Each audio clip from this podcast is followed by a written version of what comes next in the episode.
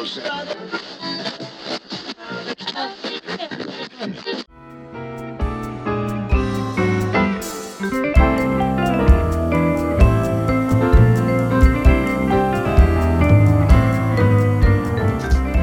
gente, meu nome é Lauriane Nunes, mãe da Maria Isabel, que nasceu com a genesia de membros e que me oportunizou conhecer a Associação Daramão. Me tornei voluntária, coordenadora aqui do Rio de Janeiro e é uma organização social sem fins lucrativos que atende gratuitamente famílias de pessoas com agenesia de membros, amputação ou síndromes raras. Com voluntariado e a colaboração de doadores, a Daramão mostra que todos nós podemos fazer algo de bom a quem precisa. O trabalho é de grande impacto, inclusive com doação de próteses feitas em impressoras 3D.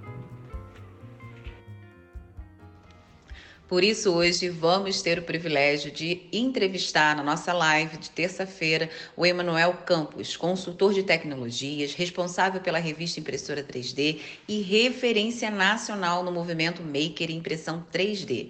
Seja bem-vindo, Emanuel. Gratidão por estar conosco.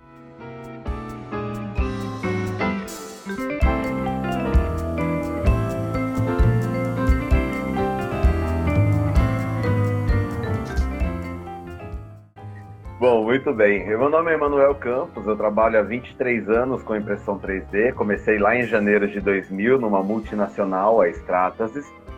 Em janeiro, em 2016, tive filhos gêmeos. A minha esposa só tem dois braços, então a ideia era tirar um ano sabático morando na Argentina, mas a MakerBot foi lá e me pegou para ficar como gerente do, de canais na região. Então ficamos, que era um ano sabático, virou três anos de home office lá na Argentina. E aí voltamos para o Brasil recentemente, a tempo justo na hora de pegar a pandemia e ficar mais dois anos em casa trabalhando em home office. Nesse período eu fundei uma revista, Impresso 3D, que é, hoje ela tem 14, 15 mil downloads mensais. Eu e minha esposa escrevemos uma coleção de livros para o ensino fundamental 1 e 2 sobre o uso de tecnologias em sala de aula, são 18 livros do primeiro ao nono ano. E eu sou consultor para a Intec, para 3D Prime, para diversas empresas do mercado, trabalhando, auxiliando elas a encontrar novos nichos, novas aplicações. Que barato!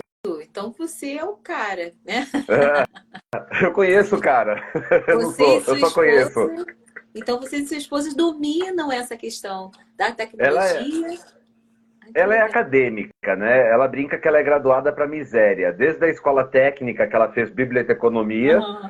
até a formação em magistério no ensino inicial, passando por uma pós uma pós-graduação em alfabetização de jovens adultos e um mestrado em sociologia. Então ela brinca que ela é graduada para miséria e foi conhecer a tecnologia que ela conseguiu dar novos usos para a formação pedagógica dela importante. Ela sabe também que tem um fundo muito importante nessa toda a área da educação. É claro que hoje a gente é, a gente é refém da tecnologia, a gente não tem como não, não ter a tecnologia na nossa vida. É claro que se a gente conseguir lidar isso com equilíbrio, é melhor ainda.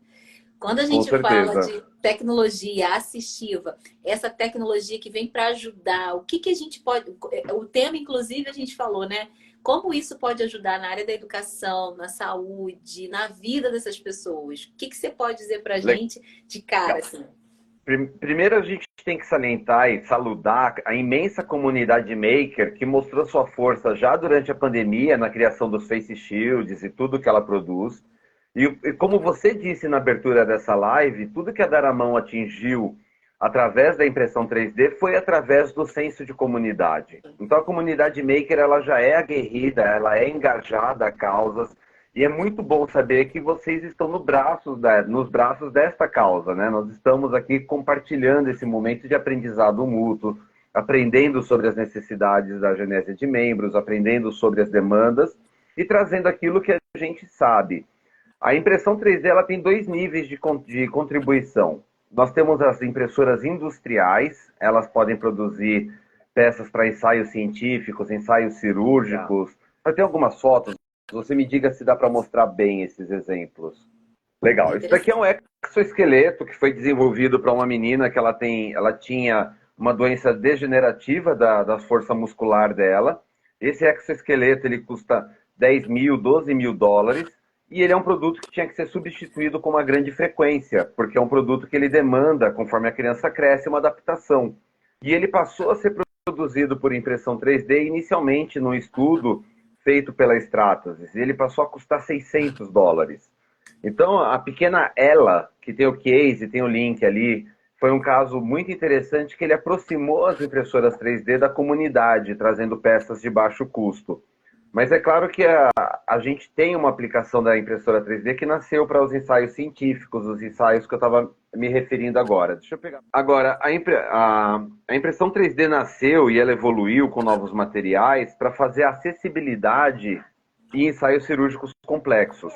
Então a gente pode produzir hoje materiais que são, é, eles mimetizam a uhum. pele humana, músculos, nervos, ossos, e eles permitem fazer desde a escola de cirurgia a impressão do duplo humano. Então eu vou imprimir um ser humano com a sua pele, com osso, com músculo, de uma só vez, e eu vou poder fazer a cirurgia que vai simular todas essas, essas questões.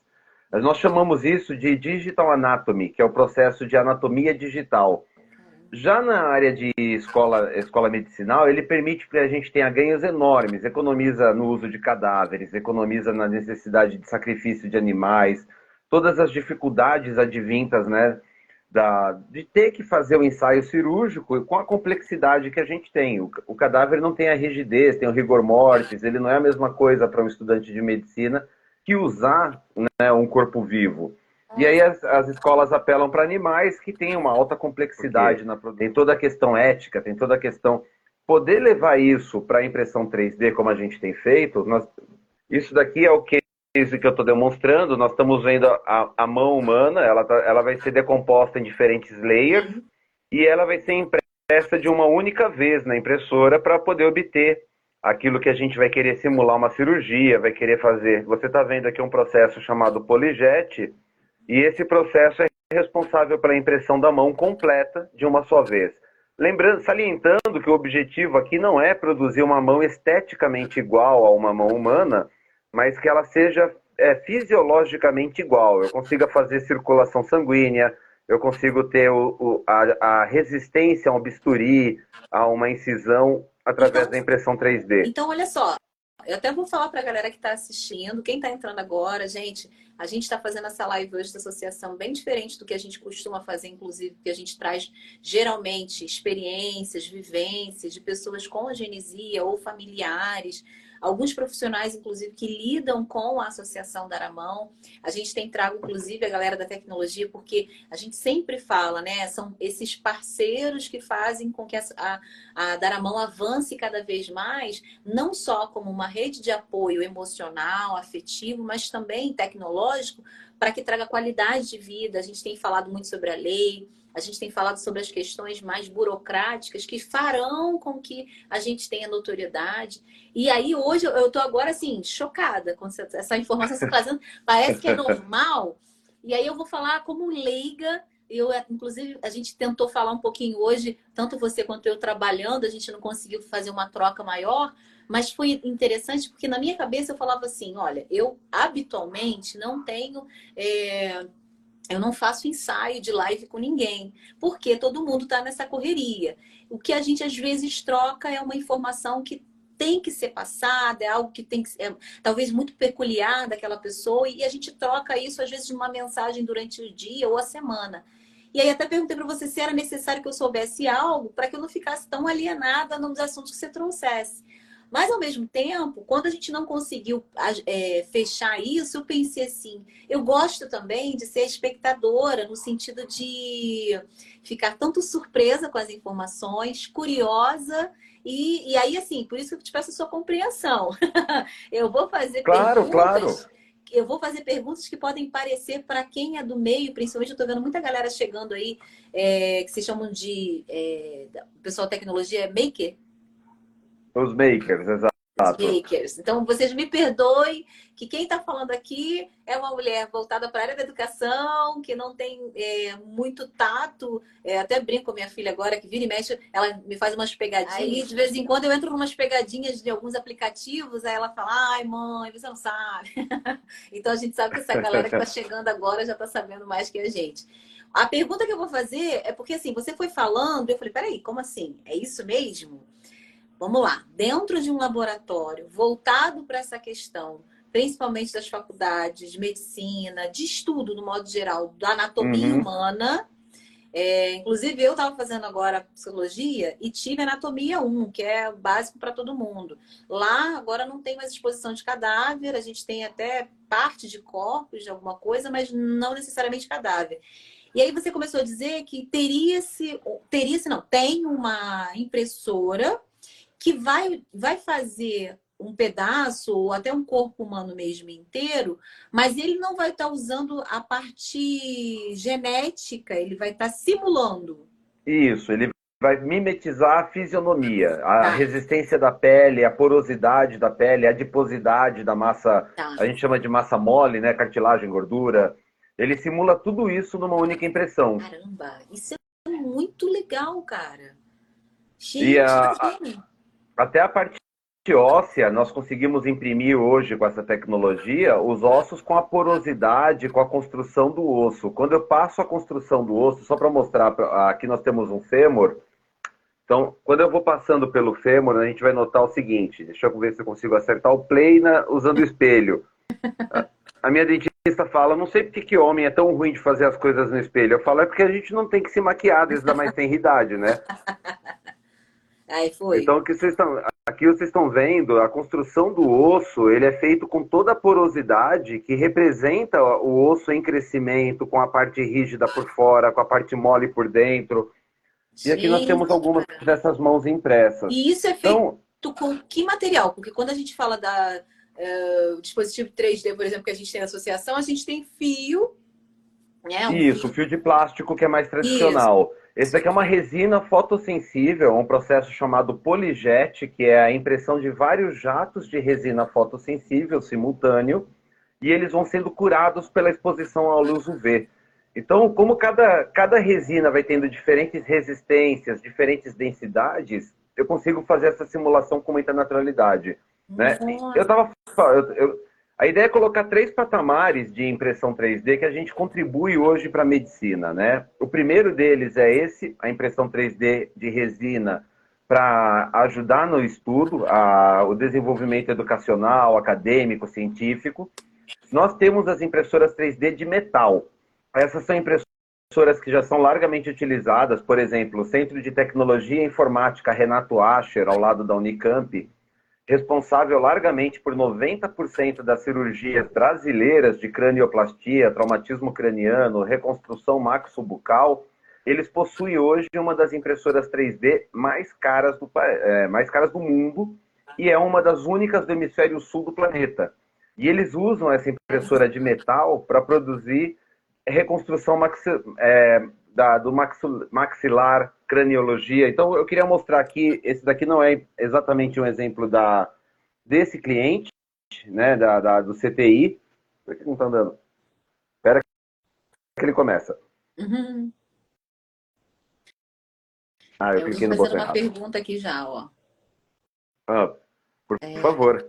Viz, ela falou, essas próteses que saem a 600 dólares aproximadamente, elas são mais orgânicas? Acredito que não é questão de função. Ah, é, a gente misturou os assuntos. Eu estava mostrando a aproximação da impressora 3D industrial ao mercado doméstico, ao mercado maker, que foi através do exoesqueleto feito pela EMA. Sim. Para, perdão, para ela. Ela, E-L-L-A, é o nome da menina. É, e eu saltei de assunto para é, escalar agora o que a impressora 3D industrial efetivamente contribui, né, que são os meios acadêmicos, cirurgias de alta gama, e eu vou fechar o círculo voltando para a menina ela. Então, aquele exoesqueleto de 600 dólares, ele está ao par das construções da mão robô que a gente utiliza no projeto Dar a Mão. Ele está nesse patamar de aplicação. É um material polimérico, um plástico rígido. Nós vimos as impressoras de resina DAP, que é, digital, é processo de anatomia digital, traduzindo para o português. E agora eu queria mostrar o processo de impressão 3D metálica. Vamos ver se agora eu dou sorte. Sim. Então aqui nós estamos vendo uma, um tumor na área de, do, do maxilar. Esse tumor precisa ser extraído e a extração ela é, é, é violenta, Sim. mas ela tem que fazer a preservação de vasos, a preservação de nervos, é, canais irrigatórios. E para isso, a gente, após essa extração, a gente entra com a prótese de titânio medicinal, que vai dar sustentação para tanto esses canais de irrigação pra, é, e todas as demandas que a gente tem para a, a, biomecânica do rosto, né? O sorriso, a fixação dos dentes, a montagem dos molares. Essa mesma tecnologia dos dentes, perdão, essa mesma tecnologia que nós criamos, nós usamos ela tanto para reconstrução maxobucal e principalmente é, traumatismo craniano. Por que, então, que a gente usa uma tecnologia? Pode falar. Não, é porque me deu curiosidade. Por exemplo, para você, então, é, você atualmente trabalha mais nessa área da saúde? Não, porque eu fui consultor ah. por 17 anos para a empresa Stratasys e eu tive a felicidade de trabalhar com o Dr. Jorge Vicente Lopes, é, ex-diretor do CTI, ainda em cargo de muitas coisas lá dentro, desde quando eu era estagiário, quando eu era menino pequeno, trabalhando né, de, de, estagiário ainda, eu já ia lá limpar máquina, calibrar equipamento. Então, desde o ano 2000 que eu tenho contato com esse mercado, fiz especializações especificamente sobre a, a impressora DAP em Israel e em Minnesota, para poder falar a linguagem dos clientes. Fui responsável por uma das grandes vendas, que é a Bio, esse cliente justo do maxilar que eu estava demonstrando. Não é, contudo, minha grande especialização. Queria dar um salve para o Gabriel, que acabou de mencionar que conhece esse caso, porque ele trabalha na Bio. Tá? Então, ele é, ele é um dos funcionários que fez esse tipo de, de prótese e órtese. Agora, eu sou um curioso e um primeiro nível de consultoria nesse segmento. Né? Meu papel é ajudar a receber um cliente em busca de uma solução e apontá-lo numa direção mais especializada. Então, eu sou clínico geral. Eu conheço várias tecnologias e suas histórias e aplicações e tento direcionar o cliente para o um melhor caso. Agora, por exemplo, para pontuar aqui o exemplo do metal que eu estava demonstrando, a impressora de metal ela custa um milhão de euros. É uma máquina caríssima. Por que, que a gente precisa dessa máquina tão cara para fazer esse tipo de inserto, enxertos né, é, no maxilar, uma calota craniana? Porque uma pessoa que ela é acidentada, que ela sofreu um problema, a gente tem que prever que ela vai voltar a sofrer um problema. Então eu preciso de uma peça, por exemplo, o traumatismo craniano, que é mais tradicional, né? Um motoqueiro ele caiu, ele sofreu um acidente, ele precisa receber uma calota impressa em titânio, mas a gente tem que pensar que ao longo da vida daquele paciente ele pode voltar a cair. E a prótese nunca pode quebrar para dentro do corpo, uhum. ferindo o cérebro, furando uma meninge, né, prejudicando mais o funcionamento do organismo. Então eu preciso de uma, é, uma peça que ela tenha falhas pré-concebidas que direcionem o sentido da quebra sempre para fora do corpo. E aí eu preciso de uma impressora muito poderosa que me permita ter esse controle na densidade do material e criar essas estrias, essas falhas que vão direcionar a quebra. É parte da ciência, né? A gente fala sempre de prótese, órtese. Quando vai dentro do corpo, não é só imprimir. Eu tenho que tomar cuidado na forma com que aquilo vai voltar a falhar no futuro. E poder controlar, ter esse domínio dessas situações é, é fundamental para a medicina. Desculpa, você falou que estava vendo isso justamente Anatomia 1. O que, que você está cursando agora? Psicologia, tá até tranquilo. Ah, psicologia. Mas assim, a gente sempre, qualquer curso da faculdade, sempre vai passar para anatomia 1, no mínimo, é. psicologia 1 também. Até educação física é, assiste também, né? Acaba passando. Toda, toda a área da saúde, de alguma, de alguma forma, vai passar para anatomia. Mas eu falo isso porque também trabalho, eu sou esteticista, então eu trabalho com essa área do corpo, querendo ou não, a gente sempre está ligado à fisiologia, anatomia, então a gente está é, pensando nisso. Quando você começou a falar sobre isso, a gente pensei logo essa história da mão, que para a gente o que pega sempre a questão da mão. Eu fiquei imaginando, inclusive, é, é quantos. A cirurgia da mão, por exemplo, é uma das coisas mais complexas e não tão bem sucedidas quanto outros, é, outras cirurgias, né? E aí a gente vendo uma questão dessa, esse avanço da tecnologia, a forma com que. Enquanto eu achei, pô. Você fala, eu vou ilustrando aqui. Eu, eu, eu, a, a, a Giane, na outra live, ela falou uma coisa que é realmente interessante. Vocês da área da tecnologia, eu já trabalhei com pessoas da tecnologia, E a gente sempre falou, olha, a galera é cabeção, eles pensam pra caramba, eles são mais dessa área da exata, eles são menos de conversa, essa coisa toda. E a gente até pensa menos sensível. E de repente a gente encontra a galera da tecnologia é, sendo. Eu vou usar a palavra solidários no sentido de olhar solidário. Hum. Porque a tecnologia uhum. assertiva, assistida, ela tem esse olhar solidário no sentido da qualidade de vida daquela pessoa aquela pessoa funcione, mas além de funcionar, que ela seja feliz, né, com o que ela está vivendo, com as condições que ela pode estar melhorando. E eu acho magnífico, porque isso traz uma, essa humanização. vida irrestrita, né? É. é a humanização dessa sabedoria que era algo tão rígido, voltado geralmente para questões é, ou, ou era para máquinas no sentido de carros, máquinas de computador, coisas que são mais voltadas para uma, uma business, sabe? Uma coisa uhum. de business. E de repente a gente começa a ver isso voltado para o incentivo à qualidade de vida, uma melhoria nessa pessoa que, ou por, por amputação, ou por ausência, ou por uma questão de acidente. Nossa, achei o máximo. Isso daqui que nós vimos é um pupurri, né? É um resumo das aplicações de impressoras de 500 mil dólares, de um milhão de dólares. Agora, a gente não está restrito a isso. O Brasil hoje ele é pioneiro, ele tem a bioimpressora mais barata do mundo. Um grupo chamado BioEdTech Quantis, liderado pela Janaína do OSEC, é, tem um tridoutorado e foi pupila do Dr. Jorge Vicente Lopes e foi minha chefe na BioEdTech. A empresa eles desenvolveram a bioimpressora. Qual que é o objetivo da bioimpressora? É trocar o polímero, é trocar a resina fotossensível por células que eu consigo fazer uma diferenciação celular no meio nutricional. Eu imprimo essas células nesse, em um outro meio nutricional, porque as células elas vão sofrer a gravidade, né? Então a gente usa uma gelatina de nutrientes para sustentar elas no lugar. A gente leva essas células para um bioreator a fim de estressá-las, uhum. elas vão passar por corrente elétrica, por é, luz UV, para forçar a fusão celular. As células vão tentar se defender então, e vão criar a fusão celular. É, exato.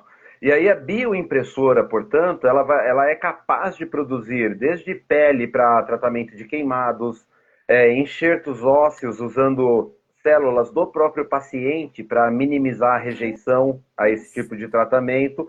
E principalmente hoje, já que nós temos a Anvisa muito rigorosa no Brasil, mas é um ganho de qualquer jeito, a gente consegue criar mini órgãos para teste de, de, medicamentos e drogas. Então, como é que eu sei que um, de, um determinado medicamento ele pode causar uma fadiga no, no fígado, ele pode causar uma hepatite medicamentosa? É porque a gente imprimiu diversas células que nós diferenciamos para serem um mini fígado e ficamos ali dando dosagens desse medicamento e sentindo a reação do, do, desse órgão, agora funcional, irrigado, como que ele reage aos medicamentos. A bioimpressora ela também é muito legal, só que a gente, é, ela é legal porque a gente está em outra esfera de preço, a gente está falando de máquinas de dois mil, três mil reais, Nossa. mas com uma é, embora elas sejam absurdamente mais acessíveis, o conhecimento ao redor do crescimento celular, nutrição celular, evitar que dê fungo na minha fazenda de células, todos os problemas que a gente enfrenta, é ele acaba sendo é um mercado mais de nicho, mesmo com uma impressora tão mais barata. Mas as bioimpressoras são uma outra realidade, são uma terceira via para auxiliar. Então, para recapitular, nós vimos as impressoras industriais e nós vimos também as impressoras, as bioimpressoras. Eu queria mostrar dois slides, estou lutando com o meu PowerPoint, deixa eu trocar ele aqui. De... É tablet, então ele tem que mudar para o modo teclado às vezes. Aí eu vou no slide e mostro o que eu quero. Que é mostrar o princípio.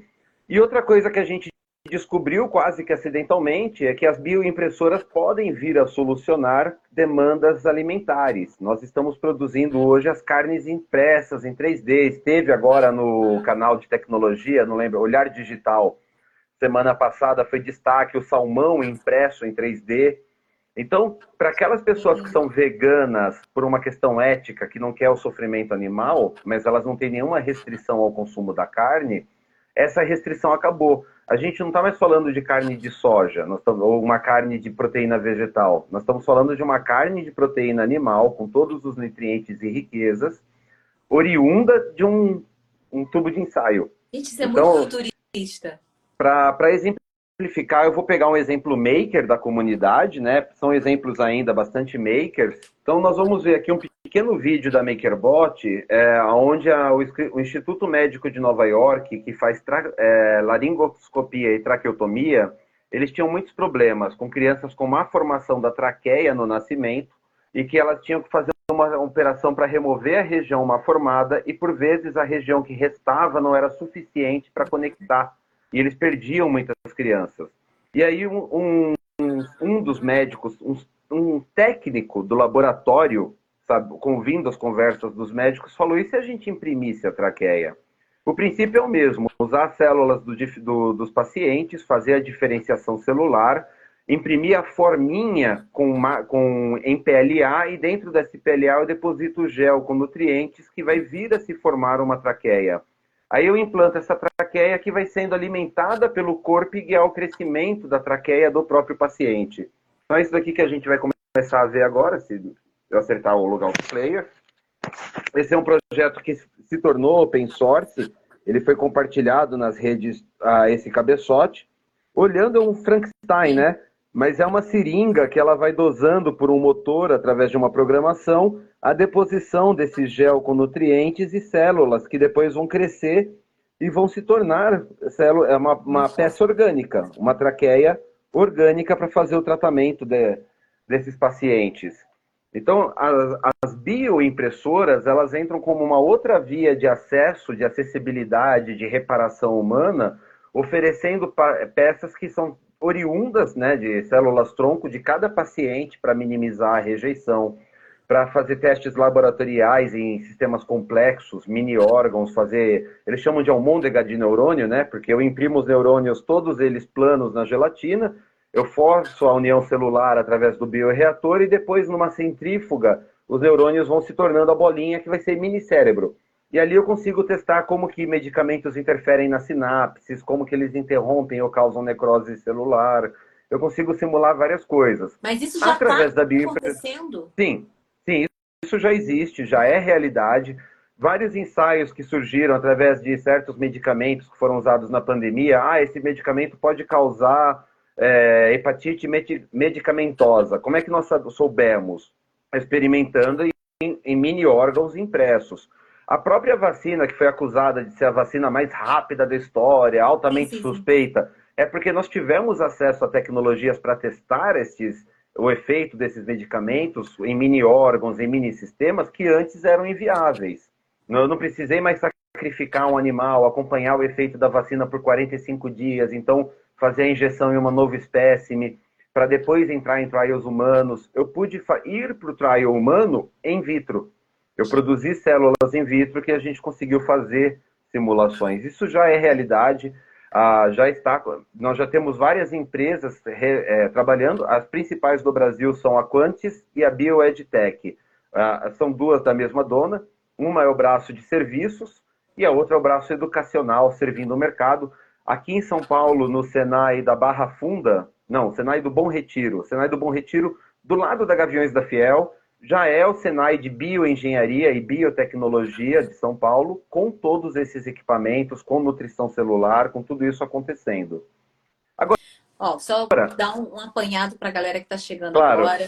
Então, lembrando que a gente está aqui na live da associação hoje, terça-feira, é o dia que a gente separa para bater um papo, principalmente trazer um pouco mais de vivências, experiências, inclusive informação de tudo que acontece dentro da associação. Então, a gente traz muitas vezes pais, mães, pessoas com agenesia, a gente traz profissionais da área da saúde. E hoje a gente está trazendo o Emanuel Campos, um cara que tá dando aqui uma aula de verdade. Ele é professor, né, gente? Ele tem que ser professor. tá dando uma aula pra gente sobre essa questão que tanto a gente fala, a gente, na verdade, fala de forma superficial, né, do conhecimento que a gente tem, da necessidade que a gente, a gente vê em relação aos dispositivos 3D que a associação desenvolve e distribui gratuitamente para as crianças nesse processo de reabilitação quando há uma ausência de membros. E ele está trazendo para a gente aqui é, várias é, visões e, e, trazendo informações que é do campo dele, claro, e, e para a gente tornar isso de forma mais tranquila, entender que eu, o que está passando na minha mente é caramba, tudo isso está acontecendo, eu não estou vendo, né? Não tá sendo, não é uma coisa que é tão divulgada é, popularmente falando, mas é algo que já modifica a nossa vida no dia a dia.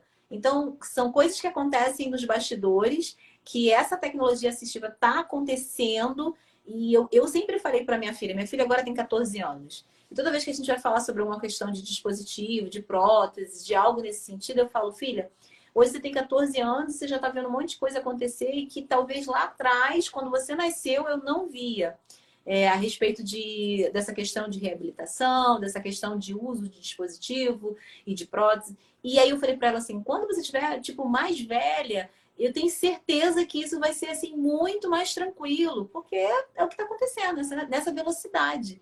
Então, para você que está chegando agora, está sendo super interessante a gente ficar por dentro também disso. Eu falo que a, a, a Giane, inclusive, quando a gente bate um papo, a gente sempre bateu a tecla que os dispositivos 3D hoje, distribuídos pela Associação da Aramão, e que tem a gente uma rede de voluntários aí que estão com a gente nesse caminho intenso, na verdade é só um braço de toda essa ação que a Associação da Aramão faz para manter uma rede de apoio para vocês, para mim, para os nossos filhos que têm a genesia, de familiares. Então, assim, o que, que a gente tem que entender? Quanto mais informação a gente tiver daquilo que vai facilitar, trazer qualidade para a vida dos nossos filhos, quanto melhor será a nossa forma de exigir, inclusive, que essas questões futuramente estejam de forma pública para a gente e que a gente tenha políticas voltadas, inclusive, para esses estudos.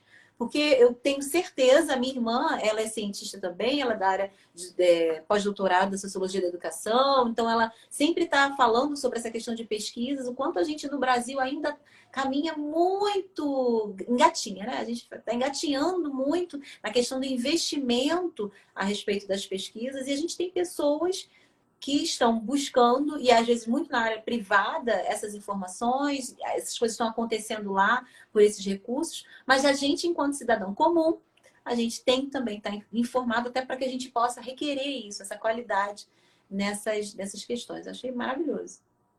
Para exemplificar isso que você está pontuando, ah, imagina que hoje o software que você pode pegar uma ressonância eletromagnética de uma, uma ultrassonografia de uma gestante e converter num desenho em 3D. Você já viu que os laboratórios oferecem Sim. isso, né?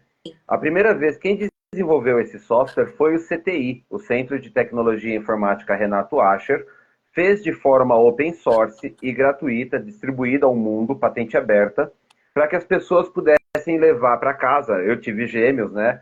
Ah, os gêmeos feitos em 3D. Nossa. Aí, a primeira pergunta que eu fiz para o Dr. Jorge Vicente Lopes é por que, que ele achava que as pessoas iam querer, como ele viu que as pessoas iam querer levar para casa, ao invés daquele DVD, um objeto.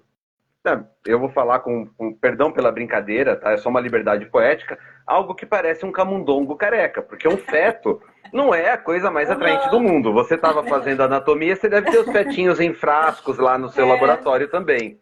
E ele falou, a gente tinha certo grau de liberdade, né? Ele falou, idiota, isso daí é a gente criou para mãe que é cega, que não pode ver o bebê no ultrassom, mas vai poder tocá-lo. Tá bom. Tecnologia foi desenvolvida, ela foi aberta, os laboratórios acharam uma nova aplicação. Agora, por que, que a gente não pode sonhar isso, mais bioimpressoras que podem criar com células do próprio, do, do próprio é, paciente membros, extensões, falhas que a gente identifica num primeiro momento, ainda no, no momento de gestação, e, e, eu vou além. A gente conhece, acho que vocês já ouviram falar da outra tecnologia que está em alta, que é o CRISPR, a programação genética feita. O CRISPR ele é uma programação genética, então eu pego um vírus, o vírus ele reescreve o DNA das pessoas quando ele infecta, é assim que ele se multiplica. Só que ao invés dele eu mudar, eu mudo o código dele para que ao invés dele se multiplicar, ele cure daltonismo, ele compense um bastão que está faltando, para que ele corrija uma arritmia cardíaca. E aí ele vira um vírus que tem uma consequência benéfica. O CRISPR hoje é uma plataforma que ela prevê criar programação genética em vírus, em pequenas bactérias, para melhorar o nosso nível de vida. Imaginem que eu tenho a possibilidade de ter um feto em 3D, eu tenho as bioimpressoras e tenho o CRISPR. Então eu posso começar a trabalhar uma má, gera, uma má geração, uma falha de geração desde a da barriga, para corrigir esse processo ainda embrionário, literalmente, e qualquer coisa que falte depois do nascimento, a gente consegue aplicar bioimpressoras que vão ter próteses orgânicas, que vão continuar crescendo com o nosso paciente. Eu acho que o nosso futuro, a gente vive um pesadelo agora com a guerra do Israel, há um ano de guerra de Rússia e da Ucrânia. Né? A, a, o nosso dia a dia, São Paulo, é, Rio de Janeiro e Salvador foram eleitas duas das dez cidades mais violentas do mundo.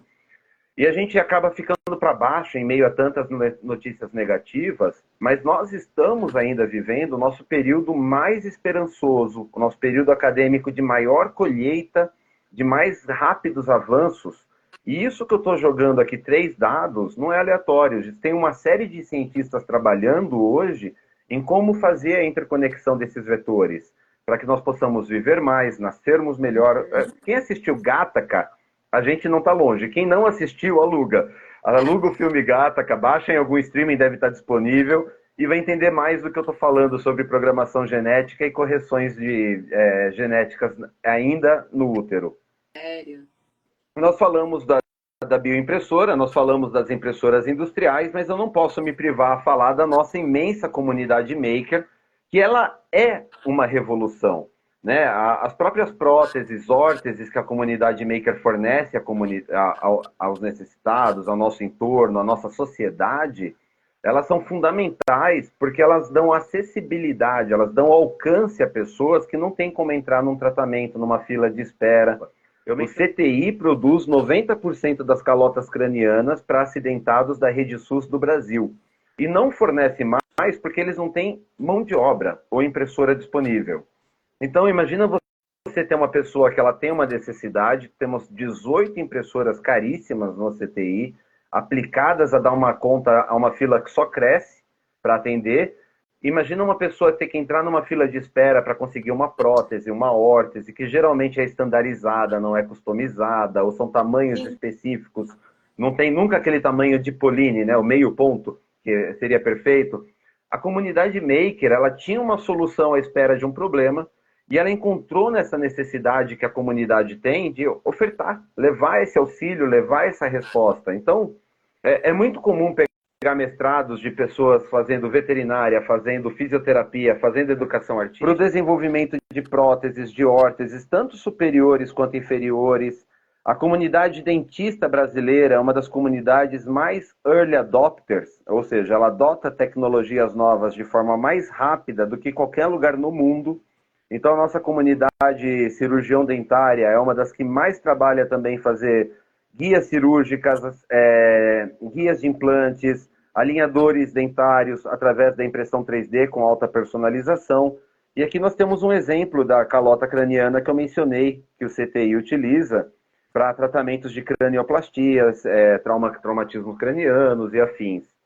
Isso daqui é aquilo que nós damos acesso à nossa comunidade, né? Aliás, se alguém já viu outro filme, Passageiro Acidental, que está no Netflix, ah, tem um vi. momento que uma astronauta se, se machuca e ela imprime esta, esta imobilização na impressora, que é personalizada, ela é furadinha, para permitir que ela consiga ter respiração da pele, uma imobilização mais leve, menos invasiva. Isso também já é realidade para quem é, é OTA, que chama?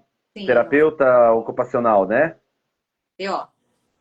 TO. Para quem é TO, então isso daqui já é realidade entre os TOs, produzir esse tipo de mobilização, esse tipo de mobilização, isso também já é realidade. E isso nasceu da comunidade e furou muitas filas entre Ministério da Saúde, Anvisa, porque como a comunidade já utilizava, já se beneficiava, não houve maneira de deter esse uso. Sim. Então a comunidade ela não só entrega com mais agilidade as pessoas que necessitam, mas elas aceleram processos que de outra forma seriam burocráticos. Uhum. Quando a gente pensa na mão robô, esse daqui é um modelo que ele um dos primeiros modelos de mão robô que surgiu em 1900 e, é, perdão, em 2009 esse é um dos primeiros casos que a gente tem catalogado de mão robô. Ela ainda era um modelo extremamente primitivo, um modelo extremamente simplório. É da Enable? Não, essa daqui é da mão é Fênix, é, mão Fênix, perdão. É Snap Together Robo Hand. É uma associação de Nova York, norte-americana, que desenvolveu esse modelo e liberou como open source para que outras empresas pudessem trabalhar ao redor dele e aprimorá-lo.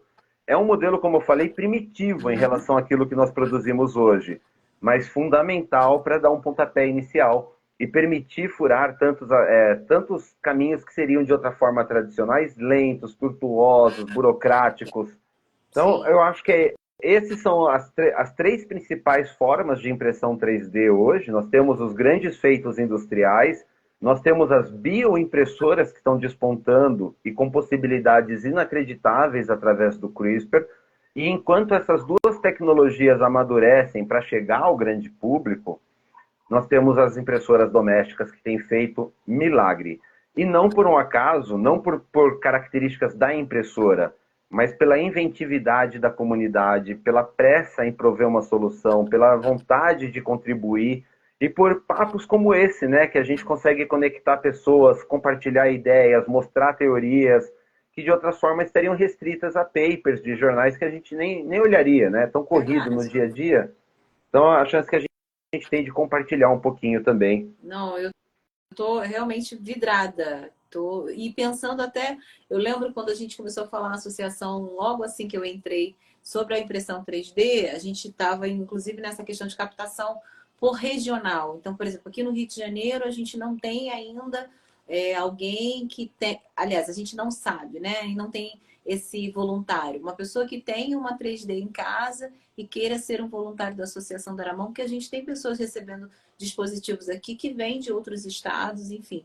E aí, quando a gente entende que é, muita gente tem essa impressora em casa por lazer, por, uhum. por é, né, não necessariamente um trabalho, e saber que isso pode modificar a rotina de uma pessoa, a qualidade de vida, mas muito além do que o que você acabou de dizer. Trazer acessibilidade nesse primeiro momento é entender que é possível é, usar a, a tecnologia para essa função, mas olha só, cara, quanta coisa tem além dessa basicona que eu, eu fiquei impressionada, de verdade. Eu acho que a palavra que eu estou é, tendo nessa live é, é de impressionada, porque na minha cabeça ficava muito restrita a essa que eu conheço, que é 3D, que a gente fala tal. Mas eu lembro, tem um tempinho aí, que eu ouvi falar sobre essa questão.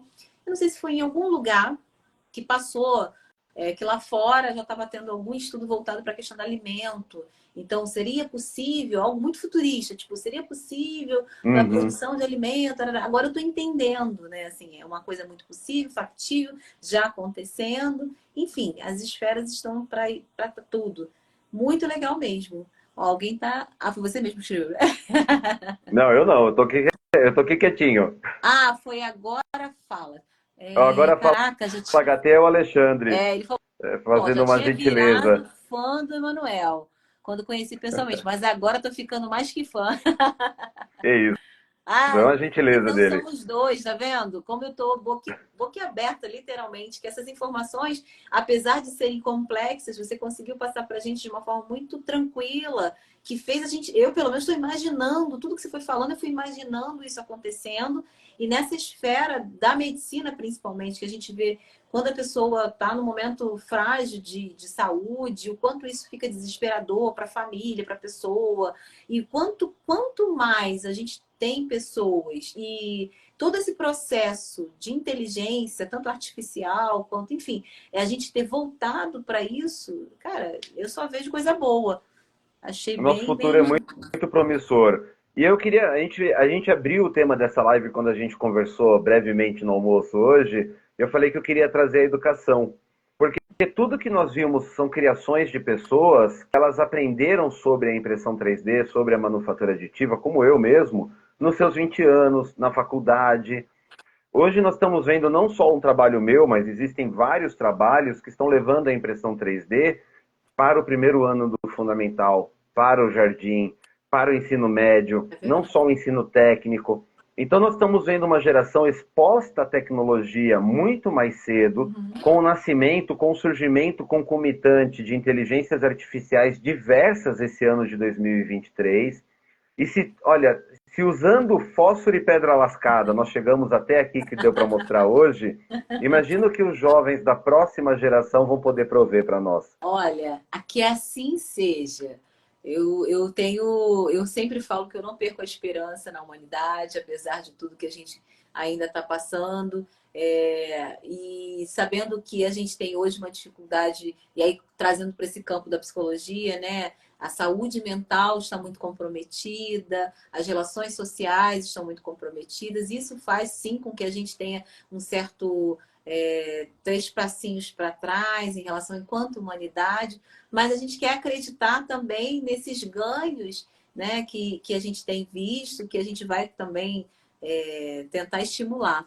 A Arte Detec 22 falou: sim, sim, vi no ensino médio, mas era longe de ter uma, mas hoje fiz a, fiz a minha e trabalho com ela. Olha.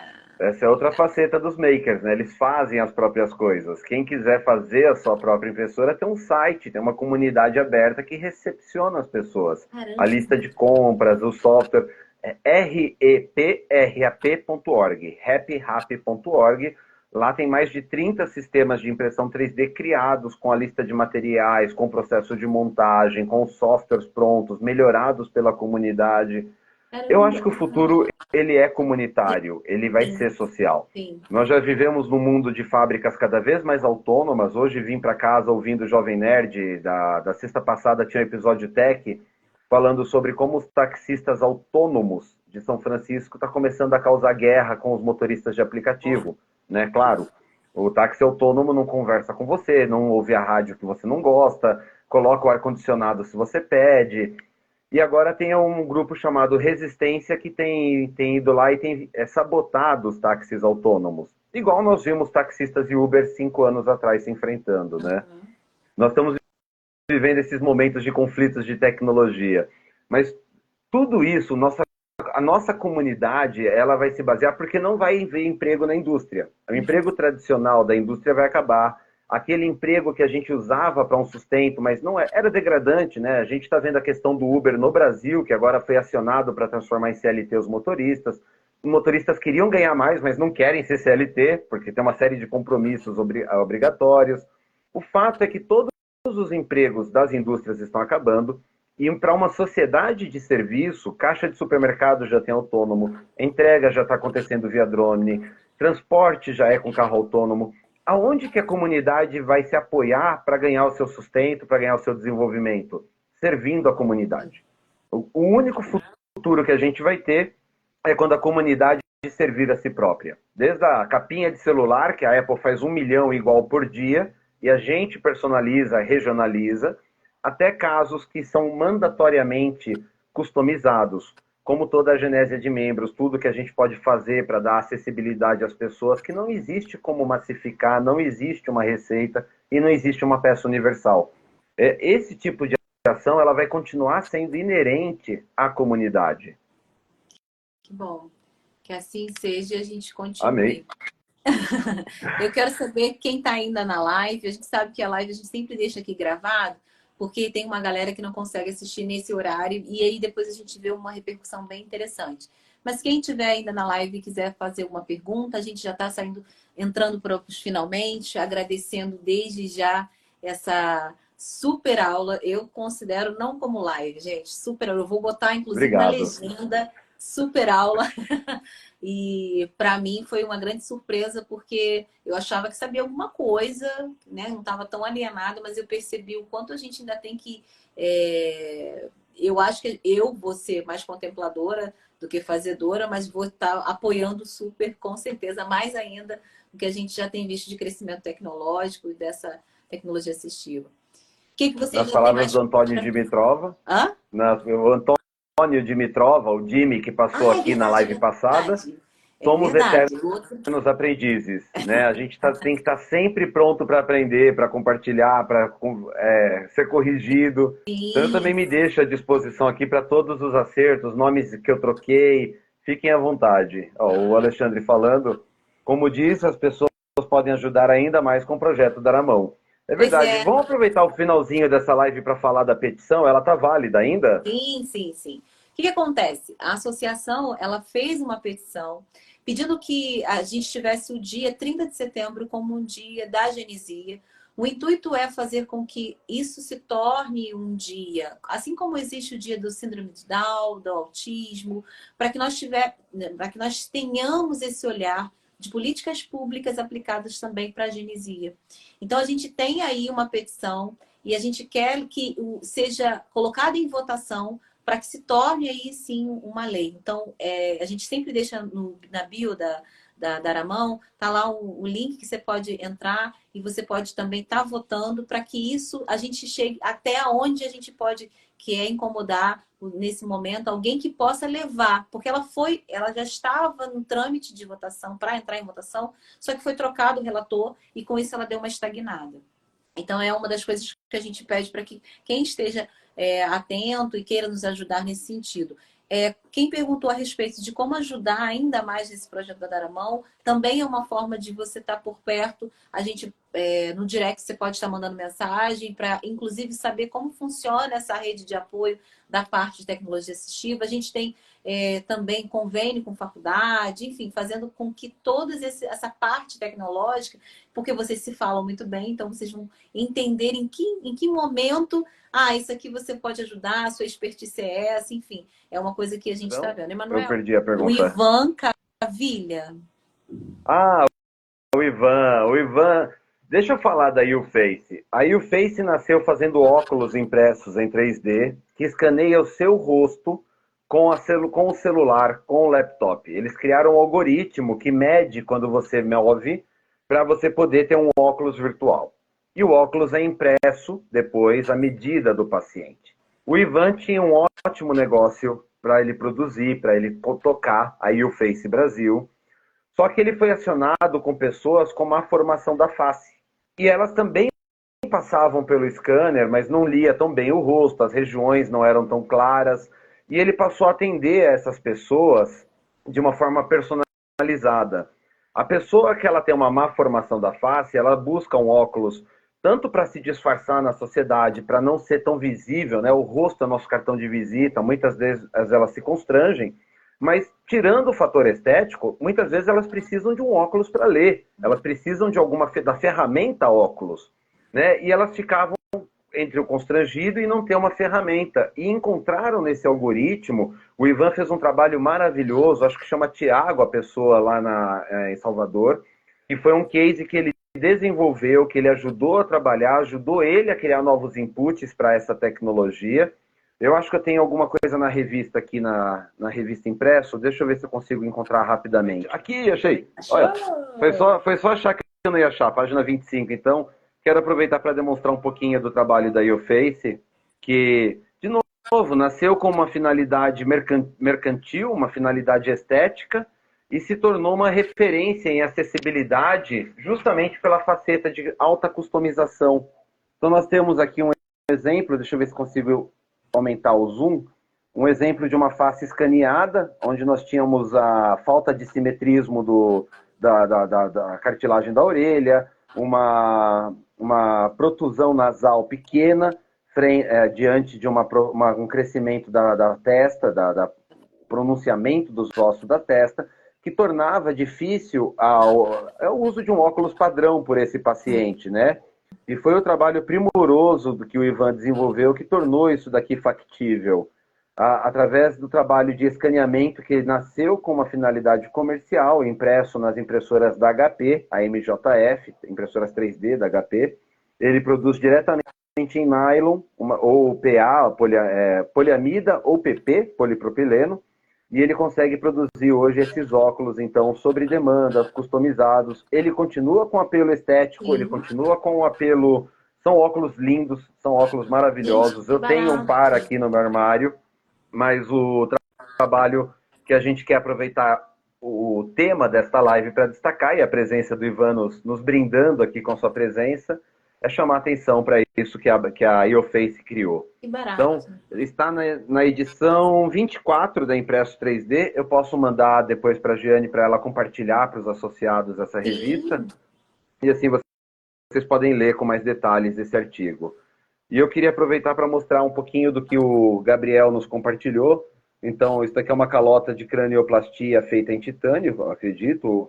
É, geralmente a gente usa o titânio, ainda que exista uma questão de. Aqui é uma, uma calota que ela é translúcida, então o dedo está apoiado sobre uma calota translúcida para que a gente possa ter a, a visão da massa cefálica, a visão da penetração da calota sobre a, a área do crânio, sobre as partes internas do crânio. O crânio a gente subestima, mas são dos mais de 200 ossos, eles só não se mexem muito. Então é extremamente complexo, né, para poder acomodar o crescimento que a gente tem desde o nascimento até a vida adulta. Nossa, que barato. Eu tô apaixonada. Acho que isso daqui olha, são. Eu acho que vocês ganharam uma maker aqui, eu vou ter que me tornar uma. é muito bem-vinda à comunidade. Eu, eu te nomeio Lady Maker. Agora eu tenho que eu tenho que eu tenho que ter aquilo que minha filha falou que eu já não tenho, né? Essa, essa manha da tecnologia que eu acho que eu tô, tô patinando aqui em vista dessa galera que tá chegando agora. Não sei. Mas sabe que eu, eu fiquei realmente. É, toda hora vem uma frase na minha mente, assim, como a gente, de alguma maneira, não sei se eu fui.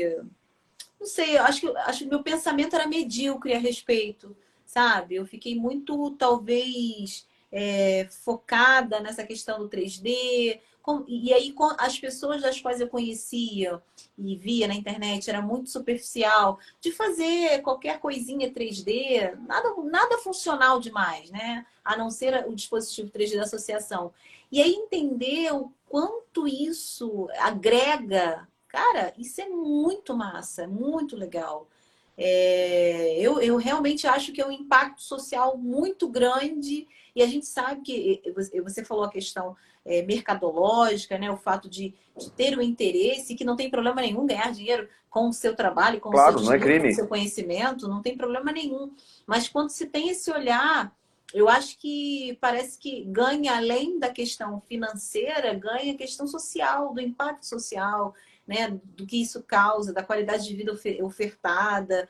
Então, assim como o Ivan, como você, como pessoas que estão é, dedicando tempo e estudo voltado também para essa área, eu acho, assim, é, é realmente algo que a gente vai, vai esperançar. A gente está esperançando.